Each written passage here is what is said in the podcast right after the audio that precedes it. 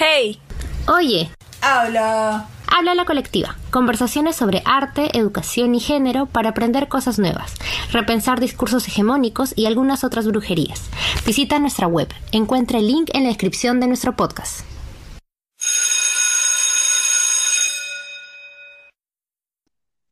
Hola, somos Villana Roja, mucha duda, y hoy tenemos un episodio especial de Habla la colectiva en el que escucharás la voz de casi todas las integrantes. Así es, porque estamos en julio, el mes del aniversario patrio del Perú, y cumplimos 200 años de república, machista, racista y explotadora. Por eso, hoy nuestras compas conversarán sobre el lado B del Bicentenario.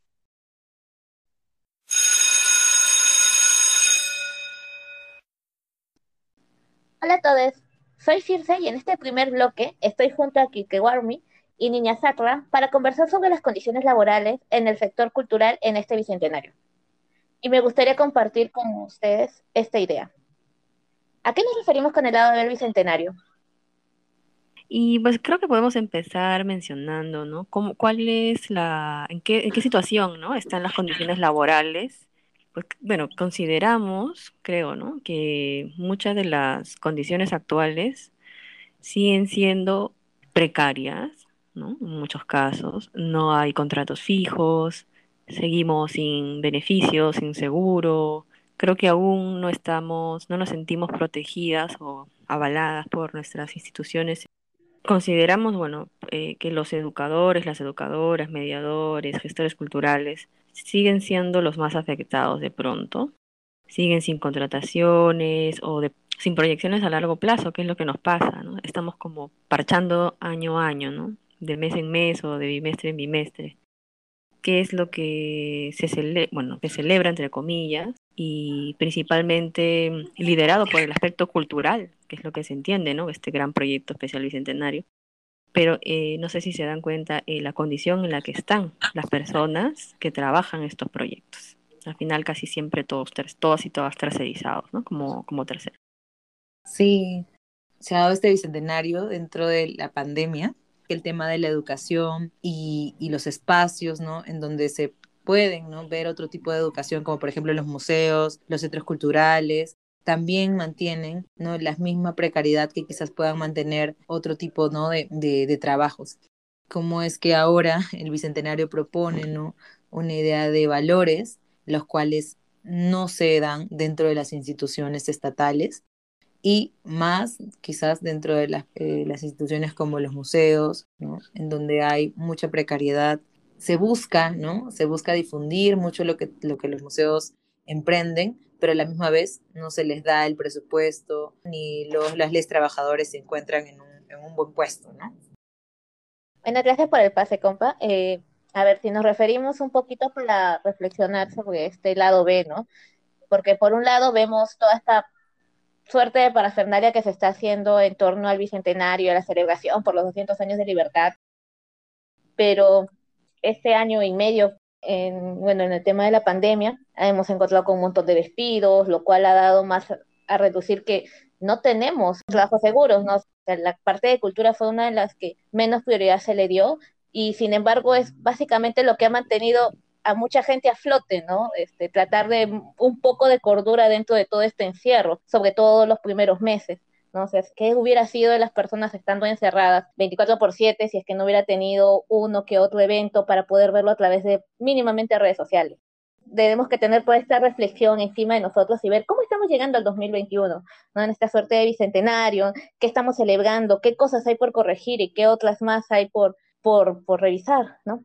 Algo que yo pensaba justamente con lo último que decía Circe es de que hay condiciones eh, que nos trajo el colonialismo que siguen repercutiéndose entre las condiciones laborales que tenemos, ¿no? Y eso se da o se ve mucho más en las personas que son racializadas, en las mujeres, en la comunidad LGBTIQ+.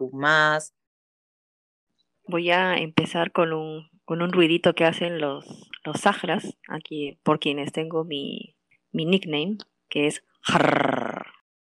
que es un sonido colectivo que hacen cuando algo les emociona. O cuando reclamen, reclaman algo. Y hago esto porque justo estamos hablando de la premisa de reconocer esta vigencia del colonialismo en nuestro trabajo. El hecho de ver siempre una persona blanca, masculina, eh, en la figura, bajo la figura del poder, eh, es, es lo que ahora queremos darle vuelta. Es cuesta porque igual es también una deconstrucción propia, pero yo creo que estamos en ese camino. Yo creo que desde las pequeñas acciones nuestras empezamos a, a, desmitificar y a, buscar este, este incarri, ¿no? el, el orden, a ver si regresa el orden de alguna manera mientras estaba escuchando se me vino a la mente un evento que hubo en la Plaza Mayor, si no me equivoco, por Navidad del año 2019. estaba la, la, la, pirámide esta que siempre nos vean en el colegio de, de, la jerarquía, porque en la zona de adelante, con sillas y todavía con estas cintas, este, creo que no sé si eran este, las escarlatas, no sé, pero eran todas así, como para separar a la gente importante, entre comillas, claro está, de la gente del pueblo, que estaba a pie, o sea, no molesten, pleno siglo XXI, eh, haciendo esta separación. ¿Por qué? Porque adelante están las autoridades. Las autoridades para que no se junten con nosotros, con los contribuidores, con la gente que les pagamos todos los meses. O sea, qué mejor ejemplo del colonialismo que ese, ¿no? O sea, bienvenido al bicentenario, ¿no? Vía nuestra libertad, no molesten. Nuestra última pregunta eh, para hacernos a nosotras mismas que tiene que ver tal vez con esta descentralización ¿no? de nuestra labor cultural, vamos a decirlo así entre comillas, las oportunidades están en la capital, pero definitivamente no tiene que ser así, no, no debería ser así. Quisiéramos ¿no? preguntarnos cuáles son los retos para tener un desarrollo del sector cultural menos diferenciado entre Lima y el resto de las regiones.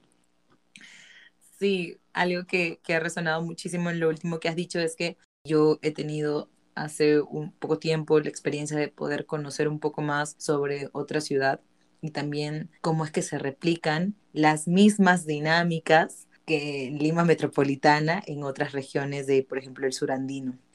Creo que podríamos primero, ¿no? ponernos a pensar en que somos un país bien diverso culturalmente y que cada región, dentro de cada región también hay culturas que están conviviendo Creo que lo que debemos proponer primero es, es eso, es pensar en un país con tantas naciones y que estas naciones tengan las oportunidades para poder relacionarse, es decir, ser realmente un país intercultural. Creo que uno de los primeros retos es eso, ¿no? es bastante curioso esto que mencionaste, que tienen que venir a Lima para, como para poder tener mayores oportunidades, ¿no? Lo cual, eh, si vamos a cuestiones monetarias, de sueldos y mayores oportunidades laborales, es cierto, ¿no? Si comparamos el este, puestos, ¿no? Iguales en importancia, iguales en responsabilidades de alguien de Lima con alguien del centro, el sueldo es completamente diferente. Lima tiene un montón de... Lima es como un pequeño Perú, ¿no? Porque cada, no es lo mismo la persona que vive acá en, el, en Lima Centro con la persona que vive en San Juan de Miraflores, en Ate, en Caraballo. O sea, tienen contextos y, y situaciones completamente diferentes, ¿no? O sea, cada uno, nosotros como trabajadores de la, culturales tenemos que tratar siempre de trabajar con gente del lugar, ¿no? Para no estar completamente descontextualizados, porque si no, nosotros vamos con una idea preconcebida, pero no sabemos cuál es la situación cultural de ese lugar. Nosotros no podemos llevar cultura, que esa es una idea que la verdad choca bastante cuando escuchan. Te llevamos cultura, no, pero te llevamos cultura, ¿qué cultura? ¿no? ¿Qué tipo de cultura? Cada uno, cada, cada lugar, cada espacio, cada comunidad, cada centro poblado tiene su cultura. Que sea diferente al tuya, esa es otra cosa. ¿Qué esperamos nosotros ahora como parte del Bicentenario? Solamente algo tan simple y tal vez hasta ingenuo, ¿no? De que se traten de valorar a todas las culturas por igual. Ni una tiene más importancia, ni la otra tiene más importancia, ni una pesa más, ni la otra pesa menos. Agregaría una cosita más. Eh, lo que pasó con las artistas tradicionales. ¿no?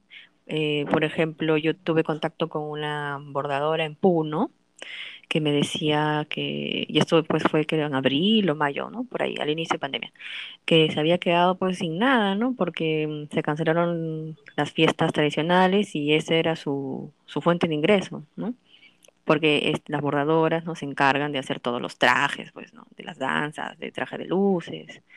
Eh, además le dan trabajo a otras personas, costureras, estibadores, ¿no? Empaquetadores, es toda una cadena ya no podían mantener el local porque al no haber fiestas no había contratos, ¿no? por ende también tenían que cerrar sus locales. Pero por otro lado, en Lima, comunidades como las de Sarwa o la comunidad Shipiba que está en Cantagallo, eh, tuvieron esta, ¿no? Eh, ellas mismas, ¿no? Ellos mismos crearon esta, esta salida o esta opción de, ¿no? etcétera, a las mascarillas, ¿no?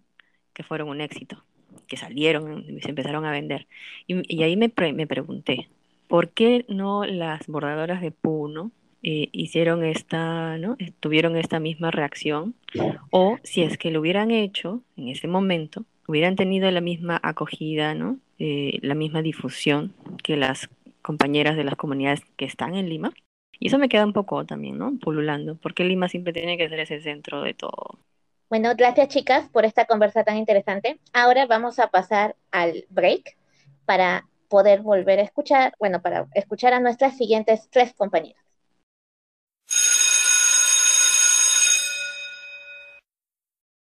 Estamos en break para hablar sobre una experiencia importante que tuvimos mucha duda y yo hace algunos años. Así es, experiencia en el Coyurri, una fiesta tradicional milenaria desarrollada en Cusco, que fue una experiencia que a mí me transformó o completó la mirada de país que yo tenía. La sufrimos, la caminata fue muy dura, la altura me pegó muy fuerte, el frío me estaba haciendo trizas, yo como mujer amazónica siempre le he tenido miedo al frío. Fue casi como una peregrinación, ¿no? En esas peregrinaciones que son tan duras que te cuestionas un montón de cosas y llegas a preguntarte qué, qué mierda hago yo aquí y cómo, quién me manda a mí a meterme siempre en estas cosas, hasta que, hasta que llegamos y vimos el Ausangate y vi las danzas y sentí la fuerza de la gente y lo más loco, villana, es que cuando estuvimos ahí, no me sentí tan lejos de mi hogar. Me sentí en general en Cusco bastante más cerca de mis orígenes que estando en Lima. Si yo bien he crecido un poco con esta experiencia, pero mi familia es de Cusco, pero ir hacia allá, ir hacia el Nevado, siempre es una experiencia totalmente nueva julio, junio, julio, es esta fecha en que se celebra Coyurriti, se celebra Corpus Christi, y tú debes recordar también porque a la bajada hicimos Corpus Christi. Sí.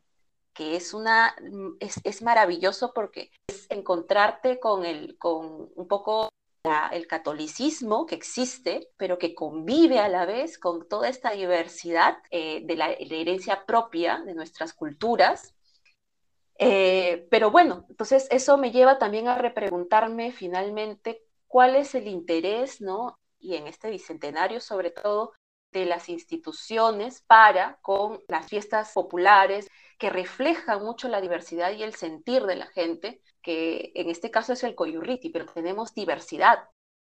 Así es, Villana. A mí me gusta pensar en que la peregrinación del Coyurriti es una de esas revelaciones de que el Perú es un territorio y si queremos llamarle con mucha fe un país de muchas naciones. Creo que es importante, antes de pasar al bloque 2 a seguir escuchando a nuestras compas, mandarle un saludo a una compañera especial. A nuestra querida Emily. Emily tenemos que volver, ¿no? Este, para hacer la ruta de las 24 horas. Entonces, sí podemos hablar sobre esta y otras experiencias importantes que reflejan la diversidad de nuestro país. ¿Dónde se encuentran estas expresiones culturales? En museos, en galerías. Los espacios culturales oficiales muchas veces no reflejan la diversidad de la que hemos estado conversando en este pequeño break.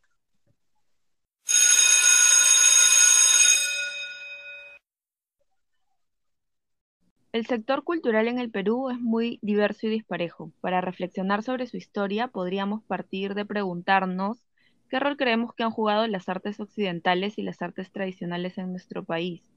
¿No? ¿Ustedes creen que la cultura peruana ha sido un ejercicio de resistencia en estos 200 años?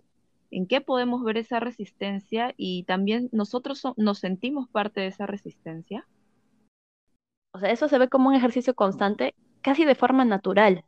Ahora, claro, lo estamos interpretando a raíz de lo que vemos en, nuestro contexto actual también, ¿no? O sea, que tan importante nos parece justamente ese ejercicio viendo que, o sea, tenemos mm, una sociedad que todavía es bastante conservadora, eh, racista, clasista, algo que ha vuelto a reventar en este contexto electoral, pero que es un ejercicio constante, o sea, definitivamente resistencia ha habido y habrá siempre en distintos momentos de nuestra historia porque es necesario para la supervivencia, ¿no? Y realizar esos cambios.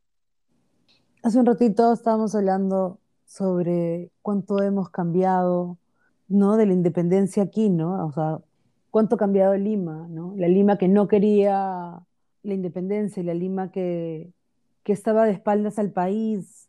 ¿Hemos cambiado? exactamente, exactamente eso, ¿no?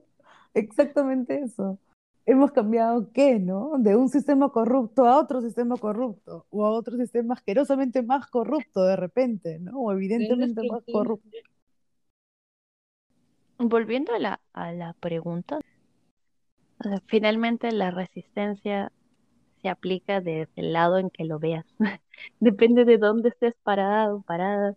Por eso la resistencia se encuentra en constante ejercicio. Está todo el tiempo presente porque es la forma de manifestarse de cada persona, de cada grupo social, y es lo que estamos viendo ahora también. Pensaba en cómo esta eh, historia del Perú narrada desde la visualidad a lo largo de los años, eh, o sea, no es real, es como una... Se me fue la palabra, lo siento. Pero, o sea, digamos, esta historia que conocemos o que ha sido narrada a través de la de los años eh, con las obras de arte no es necesariamente, no, o no nos muestra necesariamente una historia real, no pienso en el cuadro de Lepiani, por ejemplo. Pienso en el cuadro de Lepiani y en quienes están representados ahí, porque son hombres, por eso digo representados, ¿no? Y a quienes se ha omitido esta representación para narrar o para construir esta imagen que además muchos tenemos de la independencia, ¿no? Es que eso depende de la realidad que quieras crear también, pues, ¿no? Exactamente. Uno, la realidad que quieras crear y lo que tú piensas que es la realidad. Eso es bien complicado y por eso el hecho de que seamos un país con tantas naciones adentro y que tienen necesidades reales, cada una de ellas problemáticas que solucionar, cosas que manifestar según sus propias experiencias, ¿cómo hacemos para que todo eso esté este, representado, ¿no? Que es lo que estábamos hablando hace un rato, ¿no? En un, en un espacio en el que, como hemos visto, tiene una construcción para, no sé, manifestar y mantener un discurso oficial, ¿no? Como ha sido el museo, en donde anula muchas de estas experiencias. Iba a decir que, como hablábamos hace un rato, y que muchos, muchos espacios están tratando de incluir, de pensar en este incluir como esto de lo que no es necesario, ¿no? De lo que puedo poner, pero lo que también puedo sacar, pero lo que no es sustancial para el espacio, ¿no? Como lo decía hace un rato. Y creo que eso estamos haciendo en el arte como institución museal.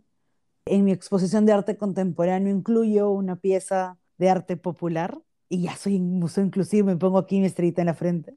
Pero también creo que lo hacemos en lo grande también, ¿no? Como las políticas más macro, ¿no? Como país. O sea, creo y que, se está contando, ¿no creen? Yo creo que se está contando un poco. Yo voy a hacer aquí la cuota optimista de la mañana que, vine yo de buen humor. Y voy a decir que tuve un taller, y yo soy aquí mi burbuja, ¿no? Privilegiada totalmente, tuve un taller con unos niños increíbles hace unas semanas.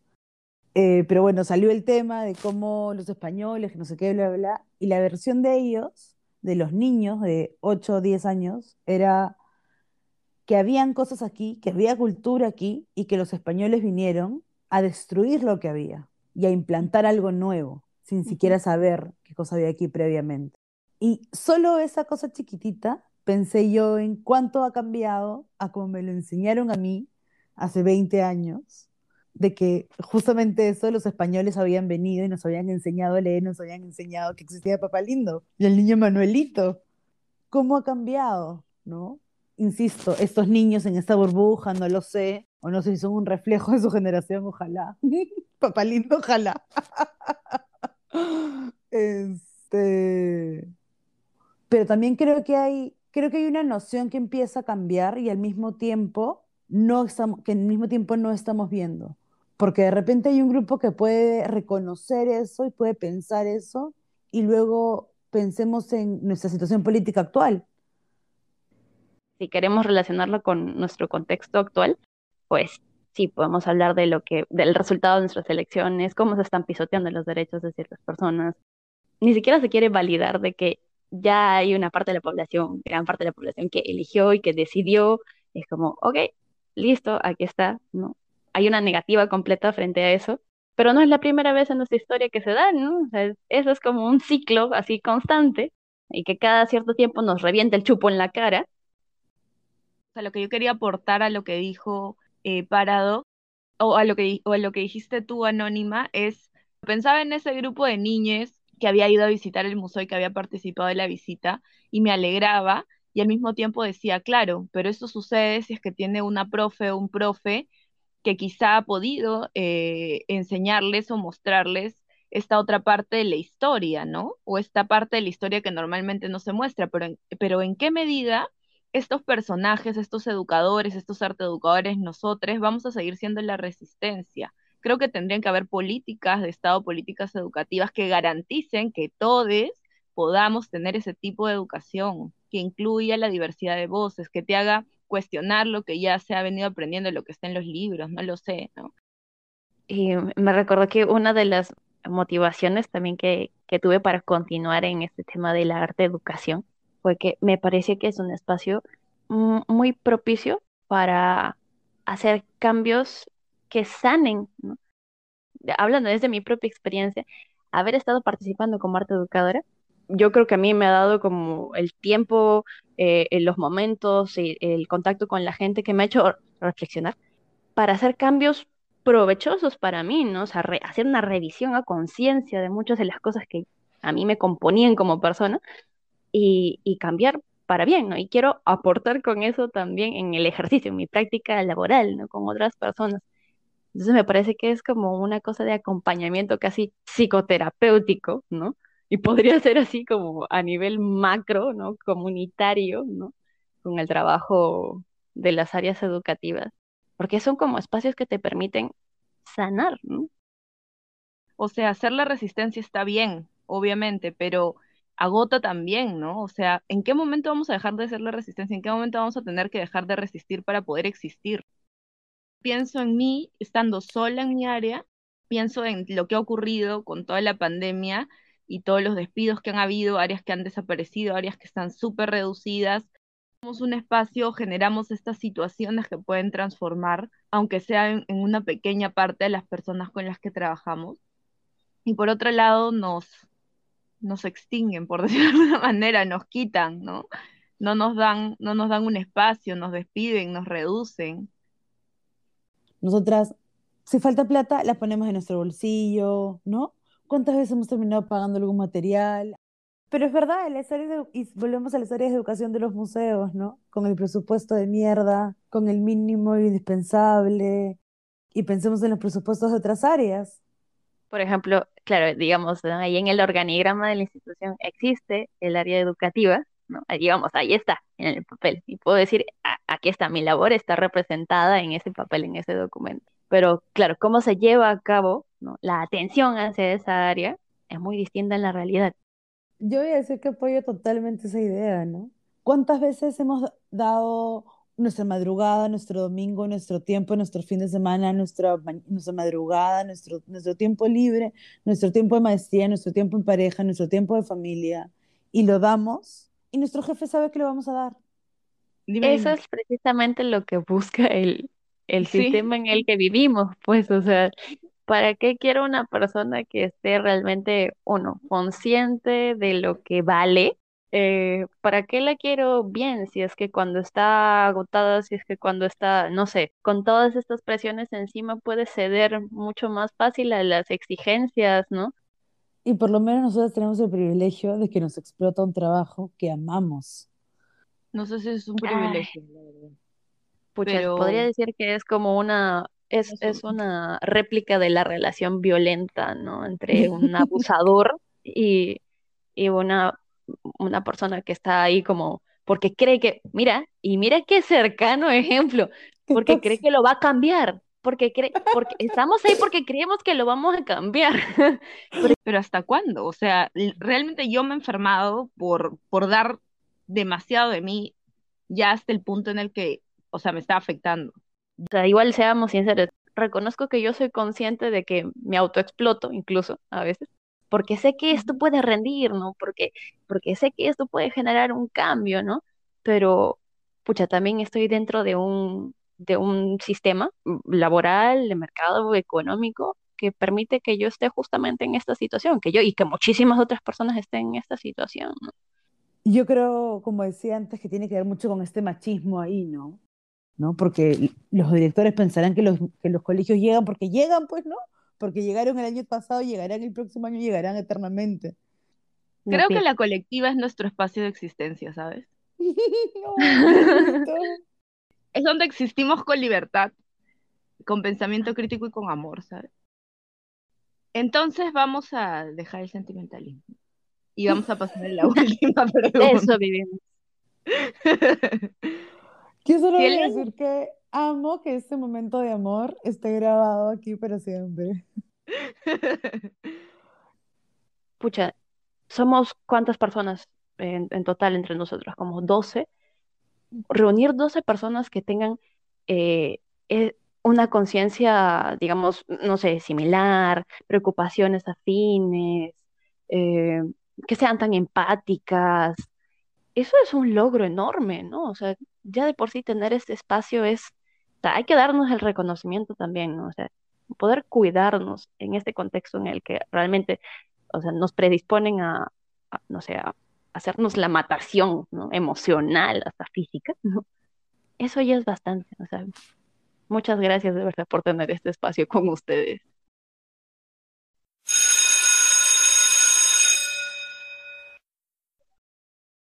Villana, las compas han hecho catarsis en este episodio.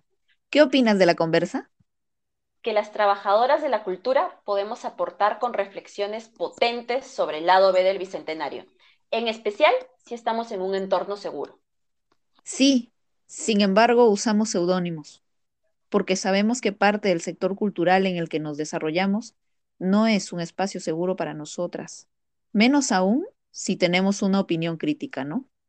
Hay mucho por decir. Y mucho por hacer. Mucha duda. Todo esto me hace pensar en los datos que hemos recogido desde las historias de nuestro Instagram. Te cuento un poco que el 88% de las seguidores afirmaron que su labor cultural actual no les da seguridad para desarrollarse plenamente. Además, el 72% reconoció que hay discriminación machista en su labor cultural. Es interesante que un 31% no reconoce discriminación racista en su trabajo y un 69% indicó que sí. Pero bueno, sabemos que este resultado no es representativo de todo el sector cultural en el país y que quizás está limitado un poquito por nuestra mirada urbana, ¿no? Sí, Villana. Es una pastilla de información que nos permite pensar en la urgencia de dialogar sobre el lado B del Bicentenario desde nuestro sector, dentro de nuestro sector. A nivel institucional, en especial dentro de la gestión pública, las áreas culturales están súper debilitadas y aún así están siendo explotadas y seguirán siendo explotadas con intensidad para producir ferias, danzas, espectáculos, concursos, talleres y demás en alusión y en supuesta celebración de un bicentenario que nos mantiene en la precariedad. Pero la cultura también es resistencia y comunidad. Podemos hacer de estos 200 años un espacio de diálogo verdaderamente horizontal. Así es, Villana. Vamos con fe, que la fe es lo más lindo de la vida, como diría un meme peruano. Gracias a todas las personas que nos escucharon en este episodio especial de Habla la Colectiva. Si les interesan nuestros contenidos sobre arte, educación y género, síganos por Instagram. Hasta pronto. Hasta pronto. Chao. Hey. Oye. Habla. Habla la colectiva. Conversaciones sobre arte, educación y género para aprender cosas nuevas, repensar discursos hegemónicos y algunas otras brujerías.